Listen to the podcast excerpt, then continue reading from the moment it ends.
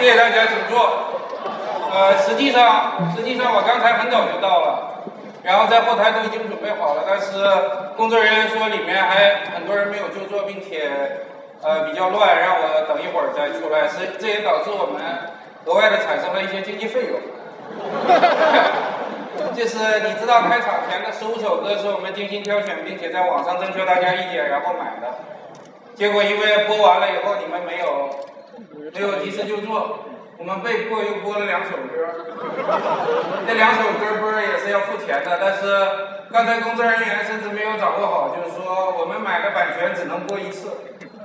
所以我们开场前已经出现了两起恶性的侵犯著作权的事件，所以我已经安排工作人员马上去跟中国音著协联系，赶紧补交那两个版权费去了。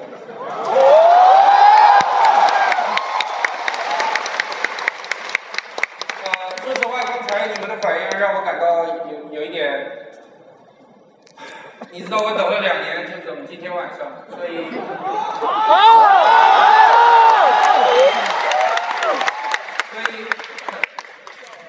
所以最近有点睡不着觉，呃，我们的工作人员很辛苦，大家每天平均只能睡几个小时，然后，我也只能睡几个小时。上来的时候，我们说实话，其实大家精神都是很兴奋的，但是肉体还是很疲劳。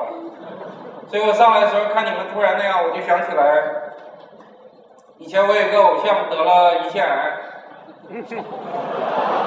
呃，他是我们这个行业的先驱，得了胰腺癌，然后他后几次上台的时候。下面就是像刚才一样，就站起来鼓掌。继续扣。然后，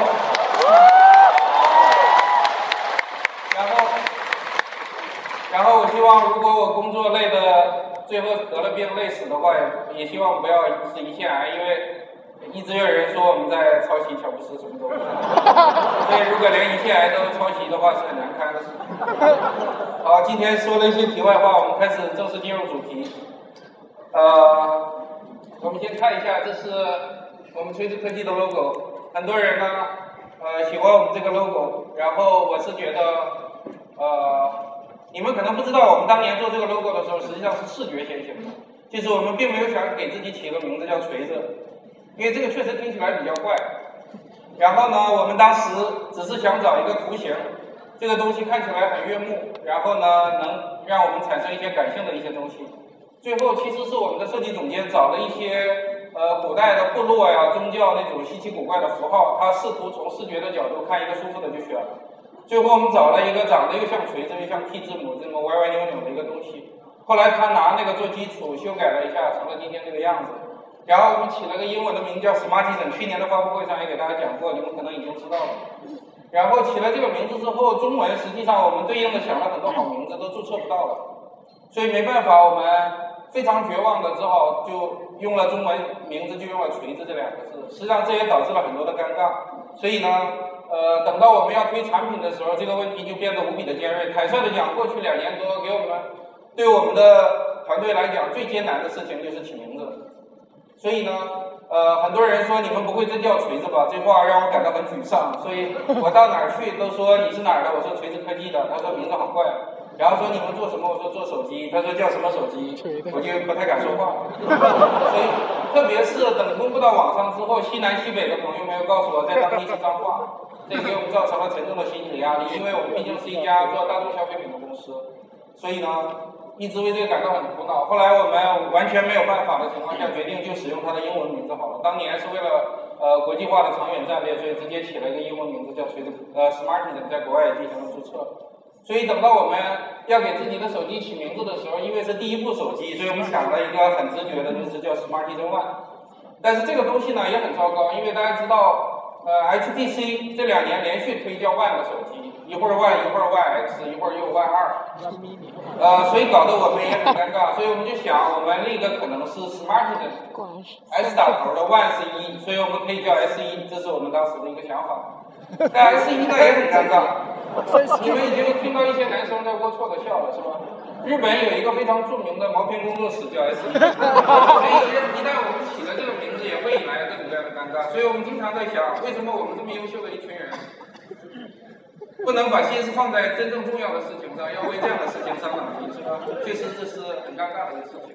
特别是叫 S 一还会带来一些连锁反应。等你叫 S 二、S 三之后，大家觉得你是三星了，因为三星是 S 三、S 四、S 五出的非常出名，所以我们往后也会越走越偏的。所以呢，我们重新回到了我们的 logo 上，这个东西呢看起来是一个锤子，同时又很像一个 T 字母，所以我们想了半天，我们就给自己起了个名字叫 T One，就是 T 一。所以今天是第一次对外公布这个名字，希望大家呃不喜欢也能假装喜欢的样子。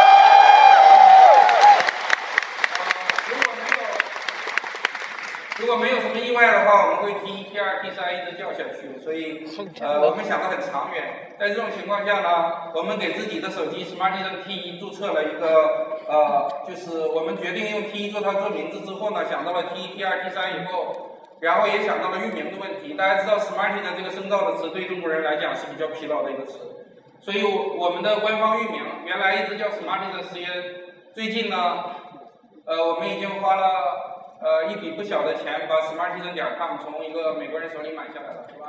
买下来之后仍然觉得不够，因为很多人会记不住这个名字，特别在中国，所以我没办法。考虑到 T 一、T 二、T 三会一直做下去，我们又买了一个非常非常古怪的名字，叫 T 点 TT。这个也是我们的顶级域名，这个是一个叫什么什么什么什么什么。多多什么尼加还是什么嘛的共和国的一个顶级域名，多米尼加是吧？好，谢谢，他们告诉我好几次，我也记不住。呃，这是一个某一个小国的一个顶级域名，但是对我们来讲比较好，是我们会一路 T 下去，所以叫 T 点 TT。呃，如果你记不住 smartisan 点 com 呢，在输呃浏览器里输入 T 点 TT 就可以跳转到我们的官方网页上去，希望给大家带来一点方便，是吧？将来你们可能。好，接下来呢，我们今天正式进入今天晚上的第一个主题，非常重要的一个主题，是吧？第一个问题，今天晚上要探讨的就是怎样令人信服的打造一部四千元的精品手机，这是我们今天晚上要讲的第一个课题。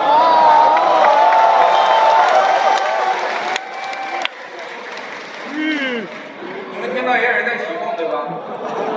没关系，我们有一晚上的时间，我们好好的讨论一下怎样令人信服的打造一部 四千元的精品手机，是吧？我不觉得我们中国人做的手机一定要是走打价格战，什么超高性能、超高性价比、屌爆了什么。所以呢，我们一起探讨一下怎么样令人信服的打造一部四千元的精品国产手机。那么在正式进入这个大的话题的讨论之前，先跟大家探讨几个非常小的问题。第一个问题就是。当一个消费类电子产品公司不会做用户体验时，他们会做些什么？大家看一下，这是他们经常做的事情，是吧？四核、八核、真八核、智能八核、十六核，这是说 CPU 对吧？然后接下来呢，防尘、防防污、防水、防摔、防雷劈。我不知道什么人有这个需求，当然肯定一部分人是有的，经常野外生存，是吧？然后是跑分高手，跑跑分大师，跑分达人，跑分小王子，还有跑分天王。我一直为这件事情感到非常的困惑。八百万像素、一千三百万像素、一千六百万像素、两千一百万像素和四千一百万像素摄像头。实际上，我们绝大多数人用的单反相机都到不了四千一百万像素。那么，厂商为什么要在手机里捆绑一个四千一百万像素的摄像头？这是我。无论是之前作为一个消费者，还是之后作为一个厂商，都在苦苦思索的一个哲学问题，是吧？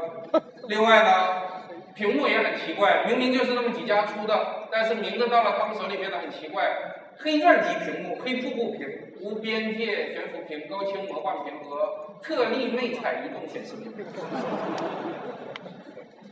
好像所有的公司里边都养着一群文盲，是吧？然后唯恐不知道他们读过。我这样不对。我上台之前，同事提醒我说不要太刻薄，因为你是在做一个企业，并不是一个评论家，是吧？好，克制一下。呃，超大屏占比、超窄边、超高 PPI、超级性价比、超屌。屌爆！所以呢，我一直在讲这么一个问题，就是。多年以来，消费者是如何被厂商和数字媒体引导的？大家可以看一下，多年以来他们是被怎样引导的？基本上就是这样引导。然后下一个问题，当我们购买手机的时候，我们到底在购买什么？听起来很深刻的问题。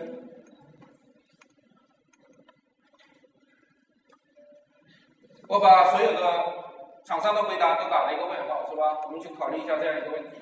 那么我说一下我自己的理解，说一下我自己的理解。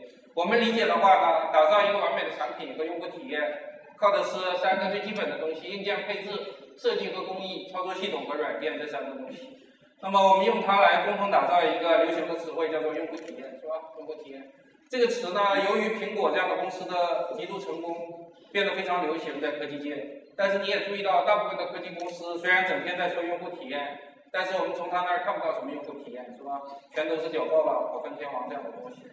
所以呢，我们尝试从这三个点跟大家探讨一下，我们尝试去做手机的时候是怎么打造用户体验的。先讲第一部分，硬件配置。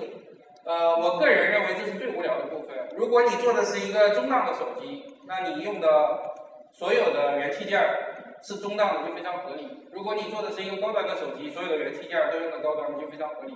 这件事儿其实没什么好谈的。但是所有的厂商或者说大部分厂商不会做用户体验，所以他们能做的也就是在这儿提一提了。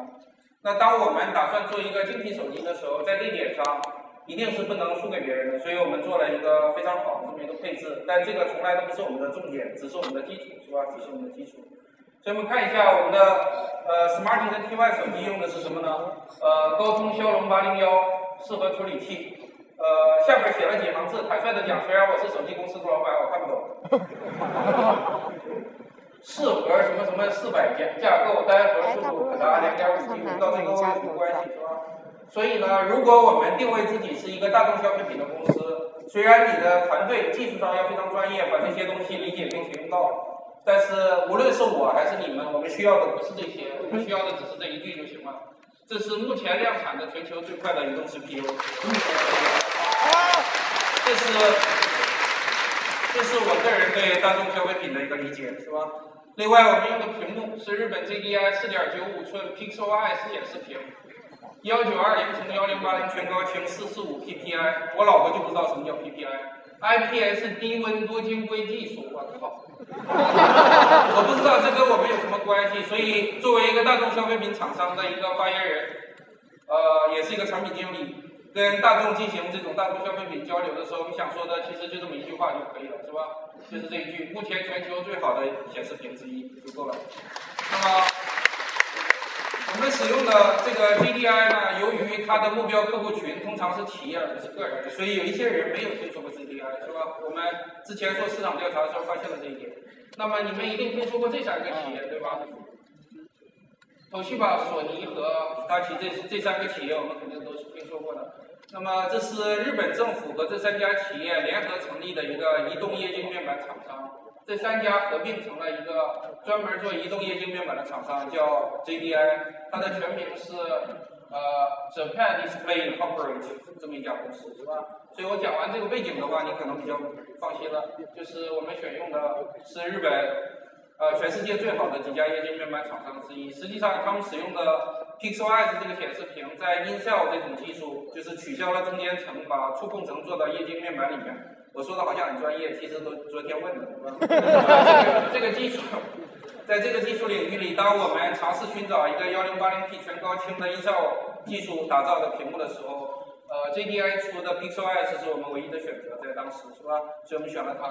但是考虑到我们是小厂商，你们可能也听说过。硬件行业呢是一个资金非常重的这么一个行业，走进这个行业的时候，新兴的小厂商很多时候，呃，供应链里面这些巨头是不怎么搭理你的。所以考虑到我们是小厂商呢，我们非常谦卑的，也是听了我们老硬硬件方面的老大的建议，我个人呢去了两次东京，亲自去拜会 JDI 这个呃 JDI 株式会社是吧？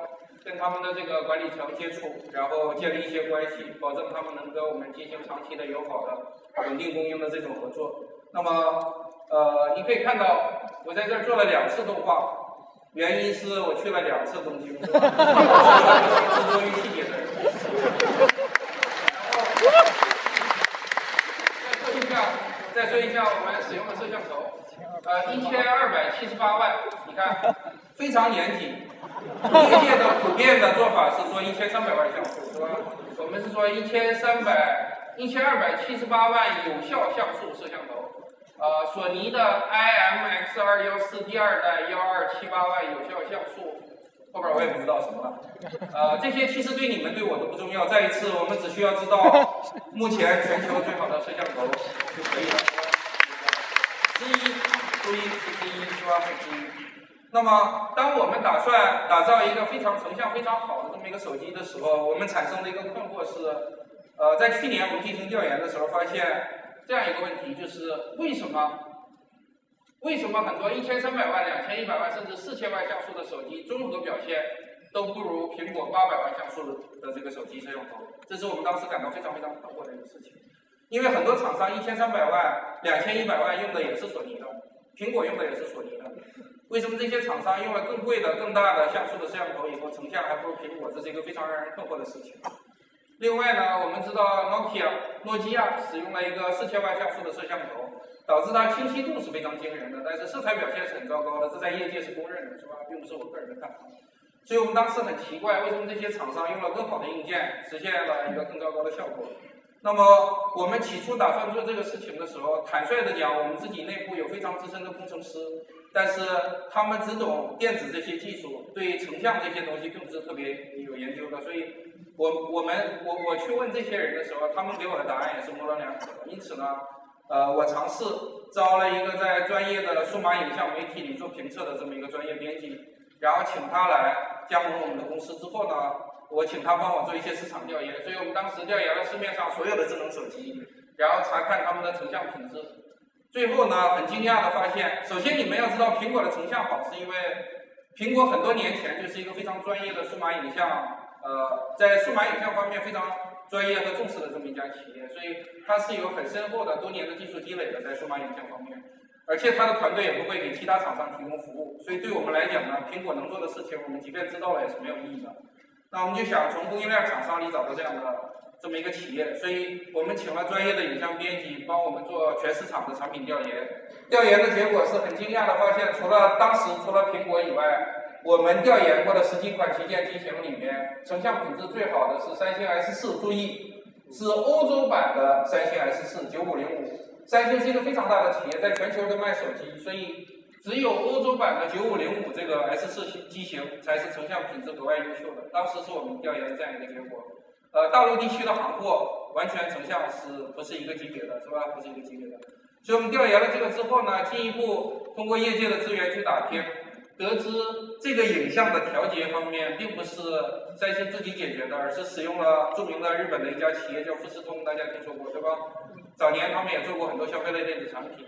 然后富士通这个企业呢，在数码影像领域里边有大概二十五年以上的经验，非常丰富的经验。所以呢，他们对智能手机厂商其实是有一个非常成熟的打包的一个解决方案的。这个方案甚至有一个注册的专门的名字叫 m i l Build，是 Millennium Beauty 的一个缩写，是吧 new build Mobile 这这么一个注册的一个商标，然后是一个整套的打包方案。这个方案里面包括什么呢？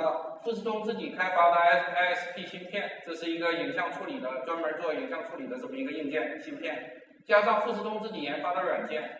再加上富士通有一个经验非常丰富、从事了几十年影像专业调节的这么一个团队，这个专家会给你提供技术支持，帮你做影像调节。那么是把这三个打包起来之后呢，叫 MuBuild Mobile 的这么一个解决方案。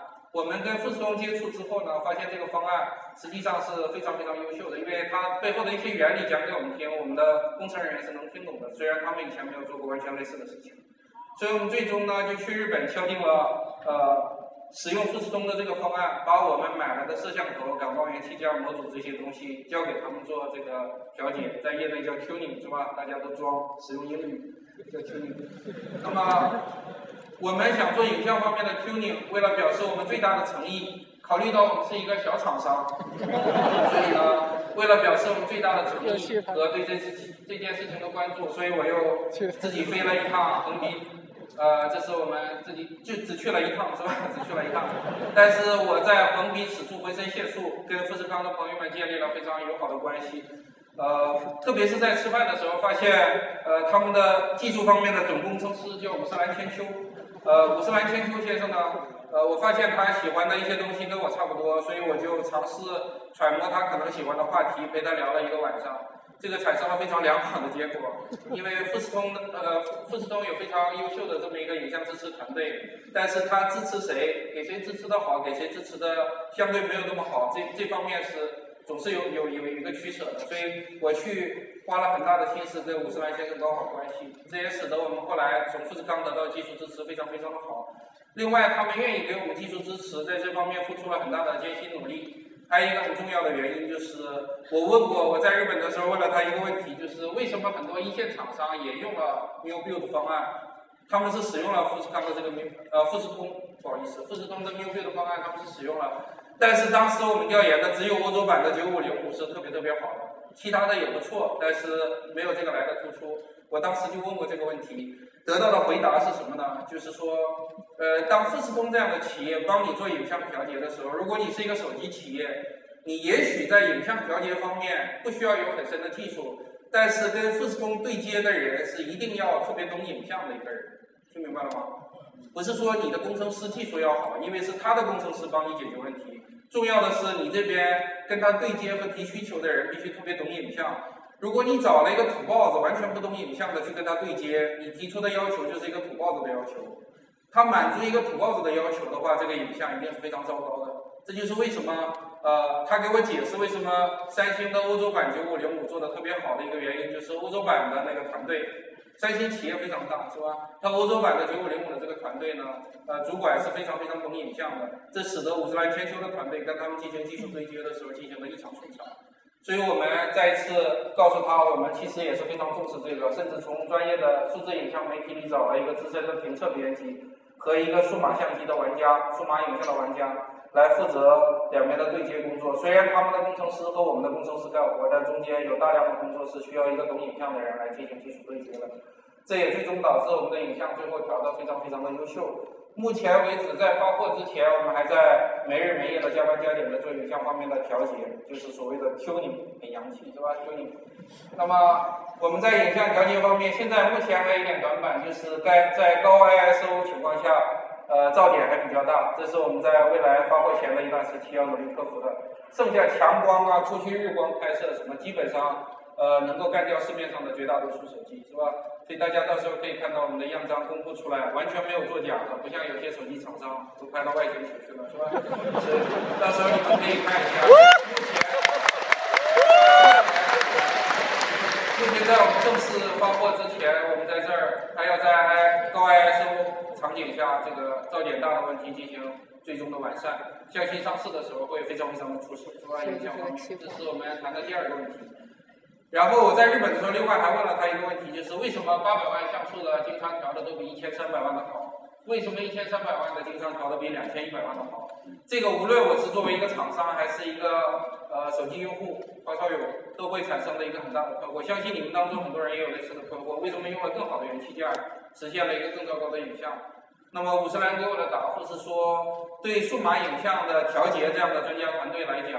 熟悉一个摄像头的属性是需要时间积累的，因此你做八百万像素的 tuning 的时间要超过一千三百万像素的 tuning 的时间，因为八百万是先上市一两年的，两三年的，听明白了吗？如果你做两千一百万像素的摄像头呢，你要需要的时间，你实际上熟悉这个像头摄像头的特性的这个时间，要比熟悉一千三百万的那个时间还要短。所以他说，如果不是大家盲目的被厂商引导着去追求一个参数的话，特别是你想象一下，我们大部分用手机拍的照片都是在手机上看的。以诺基亚四千万像素为例，你们可能没有注意过，四四千万像素的诺基亚相机成像在手机上演示的时候，就是展示出来的时候，都是调它的八百万、五百万像素的那个东西给你看到。你只有把它导到大的巨型的屏幕上去。才能得到一个完整的还原，是吧？所以你到底把手机定义成什么？如果你是想把它当成一个是微型的专业相机，而且你需要超高的清晰度，当然四千万像素不是没有意义的。也就是说，你花了钱并不是纯白花了。但是对绝大多数人来讲，其实并不是这样，是吧？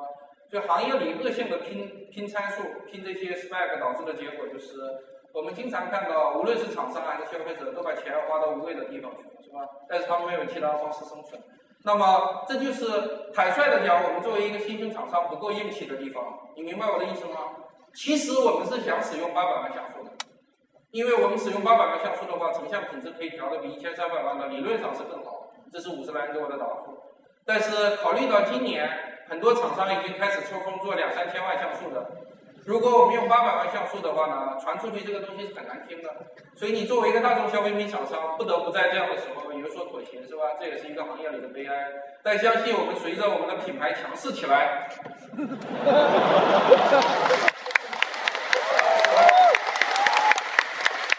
我们会完全无视行业的陋习，做真正属于产品应该是的那个样子，是吧？那么我们使用了这个 m i b u i l d Mobile 技术之后，在这方面。作为一个影像方面毫无积累的企业，或者说积累非常少的这么一个企业，因为我们还是有一些积累，因为我们请的都是专家嘛，所以还是有一些积累的。但影像方面确实坦率的讲，没有太多的积累。但是通过跟富士通的良好合作，到现在也取得了一个非常好的成绩。实际上，富士通的人由于发现我们在这方面特别有诚意，并且我们找的技术对接也非常懂行，所以他们也付出了更大的热情。通过一些介绍和推荐的方式，建议我们使用了另外两点，就是大家看一下左边这个 CubeLogic 呢，它的自动白平白平衡被很多业界人士认为是全世界最好的自动白平衡，是一家日本的软件公司，是用软件消算法智能的去调节白平衡的这么一个技术，所以我们用使用了它之后呢，现在白平衡调节的非常非常的漂亮。到时候你们拿去测，呃，白平衡方面，我敢说基本上是这些都是对吧？另外呢，也也给我们介绍了美国著名的 Arcsoft，叫红软 Arcsoft 这家软件公司。Arcsoft 呢，在场景识别处理和夜间降噪、夜景降噪这两方面，呃，也被很多业界人士认为是全球最好的。所以我们把他们两家的提供的这些服务软件和一些 tuning 的这些东西全部融合进来，打造了一个非常非常优秀的，作为一个厂商的第一款手机，是吧？我们影像品质是非常出色的，大概是这样一个情况。那么我们通过这三家企业，我们还获得了一些额外的功能，但是我们是选择性的使用。我们因为不希望把这个相机做的特别复杂，所以我们能够做的是自动场景识别。它是自动判断场景并优化拍摄效果，夜景、夜景人像、逆光、逆光人像、微距等等做自动的优化，智能的。另外是面部跟踪，拍拍照的时候，其实现在很多手机已经有了，就是拍一个照片的时候，对你的面部进行跟踪，你在那儿跑，它聚焦始终是围着你的脸在追着走，是吧？这样的一个东西。还有夜景模式，开启夜景模式的时候，在特别特别暗的地方，它会连拍六张，然后把六张。是用算法合成成一张照片，大幅度降低噪点，是吧？得到一个更好的暗部成像。另外呢，全景模式完全支持一百八十度甚至三百六十度的全景，这几个是我们选用的。实际上，呃，业界外的很多人不知道的一点就是，当我们看到一些手机厂商推出很新很炫的这些叫什么，很新很炫的影像方面的这些技术的时候，他们总是错误的以为是这个手机厂商做了这些技术。实际上，我们走进这个行业以后，了解到的是，绝大多数时候都是有一些，呃，对于普通消费者、对企业来讲是非常知名的，但是对普通消费来者来讲，其实知名度没有那么高的一些幕后英雄，默默的提供了这些呃前沿的技术，使得我们的大众消费品厂商利用这些优秀的前沿技术，最后实现了更加丰富的功功能和可能性。所以呢，今天借着这个机会，向普通公众知道的并不是很多，在业界如雷贯耳的这三个品牌，至于我的经历，是吧？呃，如果如果你以后看到手机厂商吹嘘他们有什么独家的什么什么技术，我告诉你，通常不是独家。第二呢，不是他们自己研发的，在百分之九十以上的情况下都是这个样子，是吧？所以我我进来的话，我到哪个领域都是一个搅局的人，这个你不知道，所以我会把一些行业陋习翻出来给你看，是吧？翻出来给你看。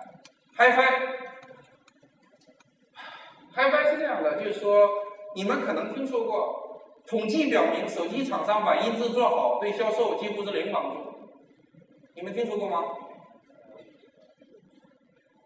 几乎没有。除了一小撮玩 HiFi 的人以外，几乎没有智能手机用户在意手机的品质，就是音质这个品质，只要说得过去就可以了。所以厂商做 HiFi 其实是没有太大必要的一个事情。但是由于我和我的团队有很多人特别喜欢音乐，也喜欢音响，所以我们既然做了这个事情，总是想把它做的尽量做到最好，是吧？所以我们当时做了一些调研，了解到市面上 HiFi 的芯片最著名的就两个厂商，呃，我们最终没用。所以呢，我也不便在这里点他们的名字了。呃，就两个厂商非常出名的，专门做呃发烧级的手机芯片、音频芯片。我们起初是打算用这个东西的，因为我了解到的情况就是这个样子。但是很邪门的是，当我们从摩托罗拉招了一个资深的，做了十一年电子和音响工程的这么一个工程师之后呢，他给我打保票说，我们最好先不急着用。为什么呢？因为这些发烧级的 HiFi 芯片用了以后会产生两个问题，一个是占用主板空间。我们知道在手机上主板空间是寸土寸金的，是吧？这是一个原因。还有一个原因是，他说如果使用 HiFi 级的芯片，在手机里增加几块芯片的话。呃，功耗和发热都会上升，所以他建议我最好不要用，除非他调出来的声音是达不到我的要求的。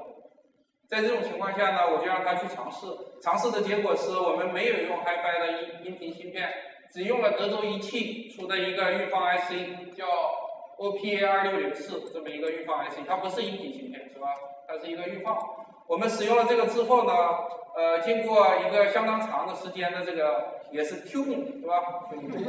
音音频方面的这个调节工作之后，最后调出了一个非常好的一个这这样一个结果。所以呢，我们在没有使用两家业界最著名的 HiFi 芯片的情况下，在同一个声学实验室、同样的设备和测试条件下，取得的成绩是这个样子：第一，全频段谐波失真跟目前业界公认音质最好的 V8X Play 3S 是相当的。频响曲线和目前音质最好的 V8X Play 3S 几乎完全一致，呃，这两点是让我感到非常非常震惊的，因为我不懂它后边的工程的原理，所以我没有想到我们在不使用发烧机的芯片下，仍然能达成这样的一个，因因为我们知道 vivo 的上一代叫 vivo X-Play 也是以音质著称的，这一代的呢 X-Play 3S 搞得非常好，它这两代机器分别使用了我刚才给你们说的两个著名的 HiFi 芯片。但是我们完全没有使用 HiFi 芯片，只是加了一个预放 IC，是一个比较好的。同时，经过我们专业的电子和音响工程师进行一个长期的细心的调节之后，仍然实现了这样一个非常漂亮的成绩。注意，欢迎专业的数字媒体和音响媒体进行评测比较。如果我们做出来的频响曲线和实际上。就是对你们讲的，做不到的话，欢迎你们让我们出丑，是吧？我们有十足的信心，欢迎你们做任何质疑和挑战。同时呢，呃，我们在整个的这个声音的调 tuning 的这个整个过程中呢，除了严重依赖这个摩托罗拉出来的资深的电子和声学工程师负责科学的、客观的这种调音之外呢，我们知道人耳是非常复杂的一个体系，很多时候机器调出来的频响曲线非常漂亮。但是你人耳听着呢，主观的愉悦感是非常差的。所以我们在调节这个的时候，除了完成了这部分的工作之外呢，还请了中国最专业的音乐制作人参与我们的主观的听感调音。起初我们想到的当然就是我个人的好朋友，地下音乐教父、金牌音乐制作人。我们请了主教主作先生呢，帮我们做了呃这个。主观听音方面的调试，实际上很多人不知道，他除了是一个地下摇滚乐手、摇滚教父级的这种地下摇滚乐手之外呢，同时也是呃著名的金牌制作人，是吧？在音频领域里面做制作唱片的经验是非常非常丰富的，所以我们请了他帮我们做主观音感方面的这，就是听感方面的这些调节 tuning，对吧？这个做的差不多了之后呢，出现了一个很尴尬的情况，就是我自己坦率的讲，我的听力是很不错的。我自己听和我们公司内部很多玩音响的人听完了以后都比较满意了，以后想再请一些这样的专家来听。然后卓翔老师帮我们听完了以后，最后给了一个很好的评价。我内部本来是应该放心的，但是没想到工程师们很不放心。他说这个人是搞地下摇滚的，整天听和玩噪音什么的。如果他觉得好听，这个可能得重新调一下。这个是，这个是我们完全没有想到的一个结果。所以我们没有办法的情况下呢，也是就是综合的考虑吧。最后我们又请了流行音乐教父、金牌音乐制作人张亚东老师参与我们的主观音的这个主主观的这个听感的这个调试，参与这个工作。所以最终取的结果还是很不错的，是吧？我们让中国的地下摇滚教父、金牌制作人和流行音乐教父张亚东老师。两位老师同样陶醉，给予了一致的好评。两位老师今天也都来到了现场，是吧？呃，在这里，表示我的感谢，表示我的感谢。我们的手机在音质方面绝对不会让你失望的，虽然大部分人不在意音质。还有，我想跟你说一下，很多人只是误以为自己不在乎音质。比如说，我老婆听了很多年来 iPhone 的那个里边的音乐，她一直用苹果原装的耳机，然后她告诉我她是木耳。它是木耳，所以听不出音质的好坏来。很多人都是这么说的。但是那个原装的耳机，我给她换掉，只给她换了一个两三百块钱的森海塞尔或者是 AKG，他听完了就很激动，他说我还是能听出来。所以呢，我想。我想告诉大家，就是说，呃，如果你过去也认为自己的耳朵比较木，听不出什么好坏，建议你等我们手机出来试一试，是吧？不着急买的话，先从朋友手里拿来试一试，相信你能听出一个明显的差异，是吧？明显的差异。好，这是关于音质方面的问题。这时候我们要自我陶醉一下，为什么音质从来不是智能手机的卖点？我们还是耗费心血，尽可能把它调得非常好，是吧？非常好，这是什么原因呢？当然，我们就想标榜我们喜欢音乐嘛。显得很有气质，是吧？其实也没有什么别的。另外呢，我们在手机里内建了五首中国原创音乐，我们请了专业的音响、音效的制作公司，然后取得授权之后，把中国原创音乐人的五首音乐转成了呃用叫什么合成器转的，因为你知道原声的乐器由于频响的这个问题，放到手机的扬声器里出来的时候，声音表现是比较糟糕的。因此呢，我们请了专业的音效公司，在取得音乐家授权之后，转了其中的五首作为铃声。我们手机的默认铃声就是著名的米店，是吧？米店。啊。虽然这个米店这个作为手机出厂时候的默认铃声，但是并不是使用了原版的张伟伟老师的原版，并不是，因为使用原版导致的结果是那些原声的吉他从手机那个狭小的音箱里出来的时候，效果并不是很好。注意，我刚才忘了讲，我们所谓讲手机 HiFi 主要是指什么？是不是这个扬声器出来的声音啊？这个是谈不上 HiFi 的，是吧？由于声学特性决定了，它是无论如何都不会 HiFi 的。我们刚才提 HiFi 音效，说所有手机厂商做 HiFi 的，其实都是用耳机听的，是吧？耳机听的，大家不要误会。你们当中有比我还业余的，有可能买完了以后一听声音不对，说我靠。那天晚上白激动了，是吧？好，说到这里呢，我们把第一个环节差不多说完了，就是我们在硬件方面、配置方面大概是这样。目前量产的全球最快的 CPU，后边我看不懂。目前全球最好的液晶显示屏，四点九五寸液晶显示屏，后边一个术语。目前全球最好的一千二百七十八万的这个像素这个叫什么？啊，堆栈式 CMOS。图像传感器，你知道什么意思就行了。然后是富松 NewView 的 Mobile 影像解决方案，专业级的影像 solution 是吧？另外是发烧级的运发 IC，但是注意没有使用发烧级的音频芯片，加上非常非常专业的主客观双重调音，打造挑战所有手机的 HiFi 音质是吧？所有手机的 HiFi 音质，但是注意，音质并不是我们的卖点。我们为什么要调好音质？刚才说了，我们喜欢音乐固然是一部分原因，还有一个很重要的原因就是，我们如果想打造一个精品手机，总是想把每一个点都做得非常好，是吧？作为一个强迫症患者，作为一个完美主义者，我们总是想把每个细节都做好。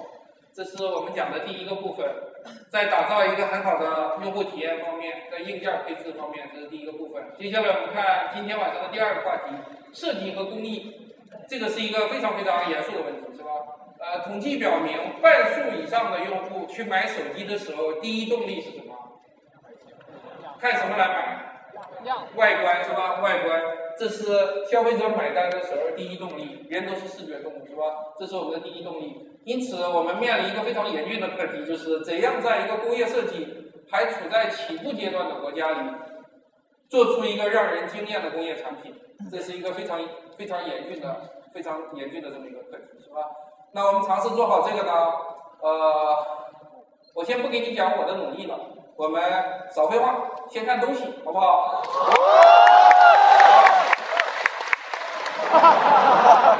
这是我们的锤子手机，好，我刚才忘了讲了，刚才我忘了讲，我们不叫锤子手机，我们叫 Smartisan T1。但是你可以叫我们锤子手机，没有关系。就像 HTC 官方叫 HTC，在中国民间昵称是火腿肠，是吧？这是没有什么关系的。但是官方自称火腿肠，这就会比较怪，是吧？比较奇怪。好，我们叫锤子手机，所以精心打造了适合左右手都能操作的样子。然后呢，我们看了《雷神》这个电影以后，还给它配了精美的副驾，纯牛皮的手袋是吧？这个纯牛皮的袋子只要九十九点九块。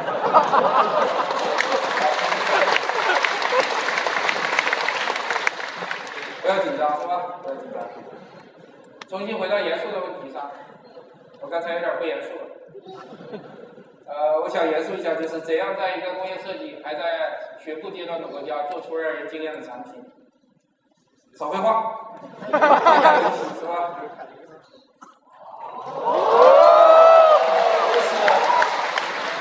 这是 Smart T1 第一次亮相。实际上呢，我们知道，在手机业界有一些朋友由于资源上的关系是事先见过我们的手机的，但是你们一直没有公布。对这点，我今天必须借着这个大的场合向你们表示我的感谢，是吧？我知道你们当中，你们当中有些人因为工作资源的关系是见过我们的手机的，但一直没有公布出来。我对你们表示我由衷的谢意，是吧？虽然你可能是由于其他原因，比如职业道德呀，或者是你是一个品德高尚的人，所以没有公布。但不管怎么样，非常非常感谢，因为我们并没有像苹果那样有钱去做一个军事级的保密工作，我们完全没有这样的经费。在这种情况下，一直到今天，这个原貌没有完全的泄露，我们还是非常非常感谢的。这是今天他第一次对着公众亮相，是吧？对着公众亮相，我们看一下我们产品的细节，是吧？呃，这是从背部看背部和上部的这个角度，是吧？左边是耳机孔，右边是电源键，在右边上面一点是摄像头，是吧？摄像头。那么从正下方看，它是这个样子的。注意，我们跟大多数现在的厂商不同的地方是我们做了三个实体键，做了三个实体键，是吧？然后下面是 USB 键。我们做实体键的一个原因，相信很多用安卓手机的人都知道，呃，安卓底下绝大多数厂商都是用触控键，Manual、Home 和 Back 这三个键都是用触控键。触控键的坏处是经常容易误触发。实体键的坏处是，实体键做完了以后，摁下去的时候，要么疲劳，要么手感差，总之是一个问题。那么我们需要解决的不是因此使用触控键，因为触控键误触几率太高了。你们都有过用安卓手机玩游戏，一不小心手指掠过 back 键，它就 back 了。所以呢，我们试图解决这个问题，同时又保证良好的手感。所以我们很有幸在供应链里得到了松下公司的支持，使用了松下。做的手感最轻，并且触感非常非常好的这么一个洞，放到了这三个由玻璃打造的按键的下面，获得了一个非常良好的触感，同时呢不会产生误操作，并且样子也做得非常打磨的非常非常漂亮，是吧？非常漂亮。好，这个是它横着看的样子，是一个完美的三明治结构的样子，是吧？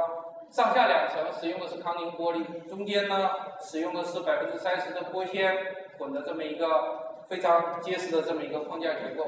然后呢，大家可能在网上已经看到工信部的泄露图了，对吗？看过了吗？看过的举下手，看一下有多少人。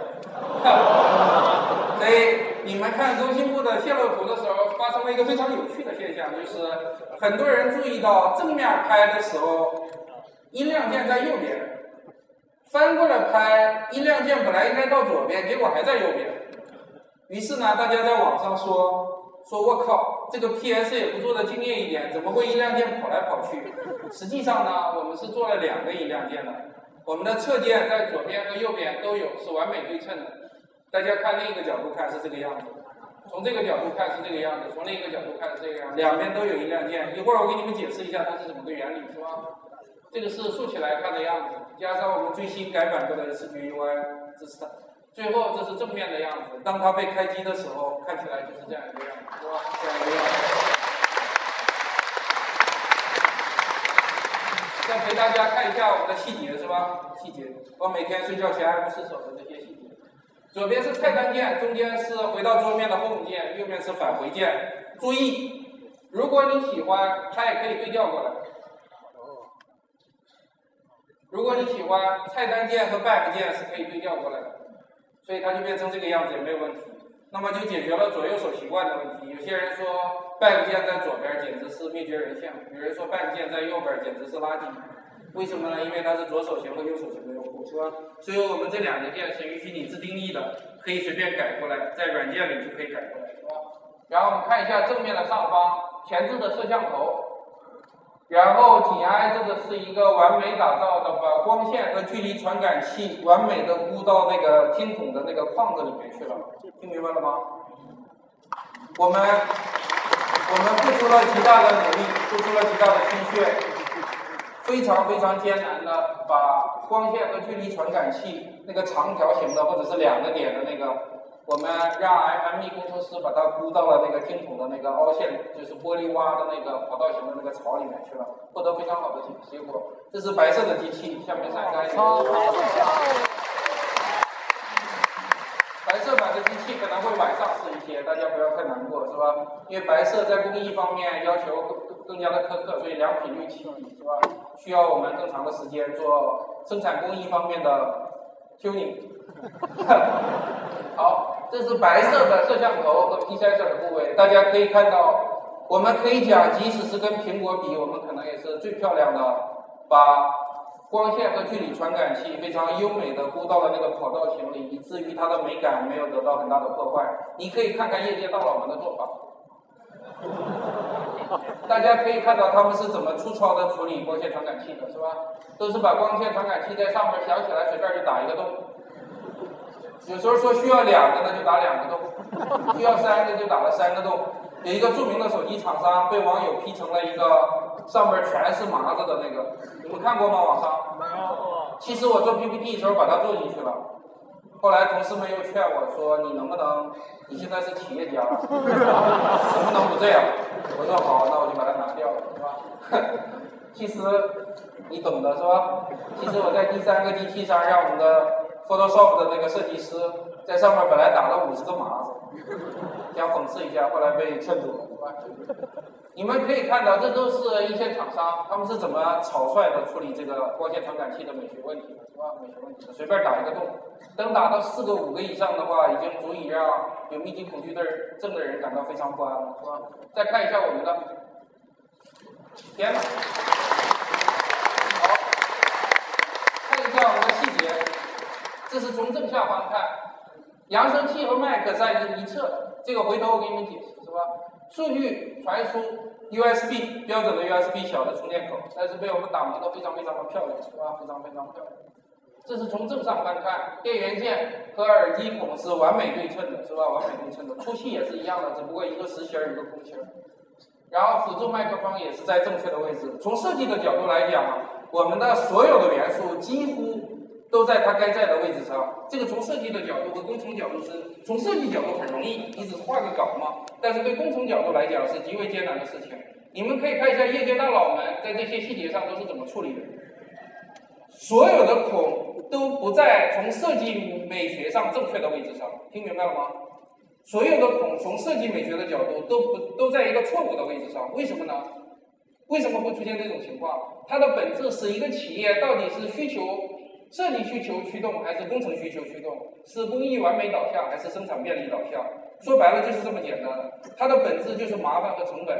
如果你想打造一个完美设计的产品，在这些方面你必须把它把自己搞得死去活来才有可能实现，是吧？实际上，我们的 M E 的工程师曾令军老师，我们的工程师就是 M E 叫什么？Mechanical Engineer，就是叫什么结构工程师。你在实施这些的时候，从设计转化成一个真实的产品过程中。最痛苦的就是这个结构工程师。我们结构工程师的头曾令军，呃，是我们的这个总监工程师。他做这个的时候就把自己搞得死去活来的。实际上，我在这儿本来放了他原来刚到我们公司的时候健康一满面红光的照片，和他在富士康工厂里面待了一两个月、两三个月回不了家，再回来脸色像地狱里回来的是吧？像这样的一个，我本来放了一个对比。然后同事们看了也很开心，最后又有管理层劝我说：“你现在是一个企业家，你不要在演示美好的产品过程中放一个这么吓人的东西进来。”所以我被迫把它拿掉，是吧？被迫把它拿掉。那么这是我们背面看摄像头的位置上，刚好在那个圆角的正确位置上，是吧？基本上都在一个正确位置上。我们的机身使用的是康宁第三代大猩猩，叫铝硅钢化玻璃第三代，是吧？玻璃覆盖面积是百分之八十三点八，整个机器是吧？几乎是一个全玻璃的手机，就连中框我们也使用了玻璃纤维。这是我们的包装，我其实本来今天是只秀手机就行了，不应该秀包装的，但我们包装做的实在太好了，不得不提前拿出来给你看一下。实际上，明天我们官方微博要发的可能第一条就是开拆机照，是吧？拆机照，这是我们的包装。打开这个盒子之后，你会看到这样一个东西，在这个精美的纸盒上，右边有一个我们的 logo，左边印着 The Pride and Joy。of an artisan，一个工匠的骄傲和喜悦，是吧？这是我们由衷的写下的这么一句话，是吧？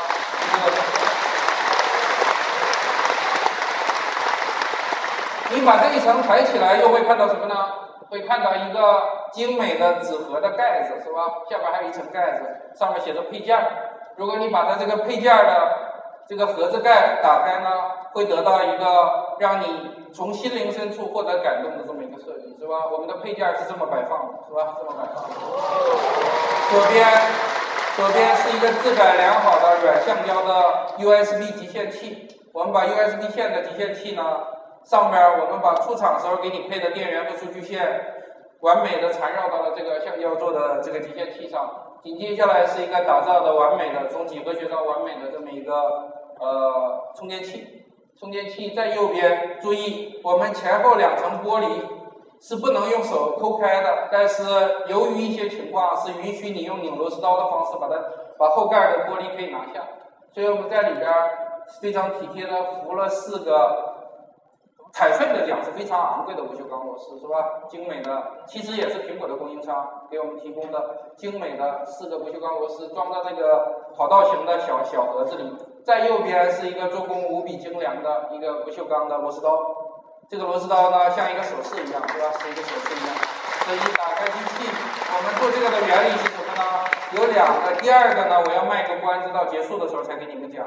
第一个就是，虽然 iPhone 做了一个非常在那个时代做了一个非常了不起的设计，就是在机身的侧面通过一个卡扣型的这个装置，把 SIM 卡，就是我们的手机卡装进去，并且这个工艺实现的非常完美。但是无论多么完美，它的本质是一个伤疤，你理解我的意思吗？你在机身的侧面为了装一个一年换一次的 SIM 卡去打一个洞，无论这个洞的工艺多么完美，它本质是一个伤疤，你理解我的意思吗？它只是一个完美的伤疤，比如说你到一个破医院做了手术，缝合的很糟糕，是吧？皮肤留了一个巨大的疤。如果你去了非常高级的医院，缝合的非常好，几乎看不出来，但是你隐隐约约看到的时候，你会不会觉得我的伤疤非常贵呀？很骄傲，因为我有钱才能去这样的医院得到这么完美的一个伤疤。我真想没事再去来一个，肯定不会这样。所以我想跟你解释的是，SIM 卡做到侧面。无论做的多完美，除非你是没事儿就换一个 SIM 卡的人。如果我们绝大多数正常人一年换一次 SIM 卡，为一个 SIM 卡在机身打一个完美的伤疤，这是我们不愿意接受的。所以我们把玻璃的后盖设计成是通过附送的这个工具可以拆解的这么一个后盖，是吧？然后得到了这么一个包装。呃，我不得不等等到你把真实的产品捏在手里的时候，你会和和我一样发出这样的感慨：这可能是人类有手机以来最帅的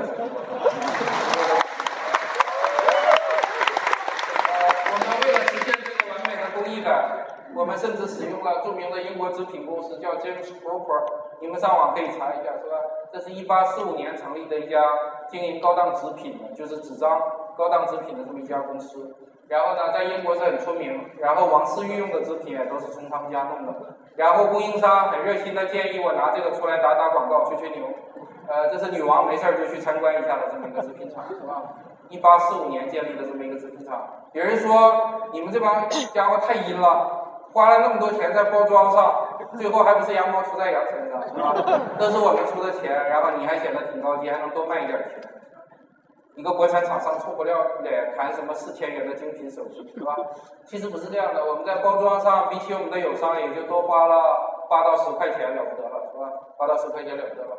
我们之所以把它做的这么好。最主要的一个原因就是，我们希望每一个细节都能带出我们的骄傲和喜悦，是吧？让您由衷的感到一个工匠精神的这么一个完美的产品，是这样一个目的。如果我们要想把它打造的一个非常豪华的一个东西，去骗土豪的钱，我们早就做红木箱子、夹金首饰、夹金饰件了，是吧？我们早就做成这样了，这样也花不了多少钱，你们知道吗？在供应链里，如果去。如果你找是这么一个东西了，也就是几十块钱的事儿，然后就可以给煤老板卖一个三万块钱的手机，是吧？加一些廉价的珠宝就可以了。好，这是关于我们的手机的样子和包装。那么我们为这个产品呢，呃，请了非常非常好的团队，和我们自己的创意总监一起呢，结合起来拍了一个非常非常漂亮的、精美的呃宣传视频，现在就给放给大家。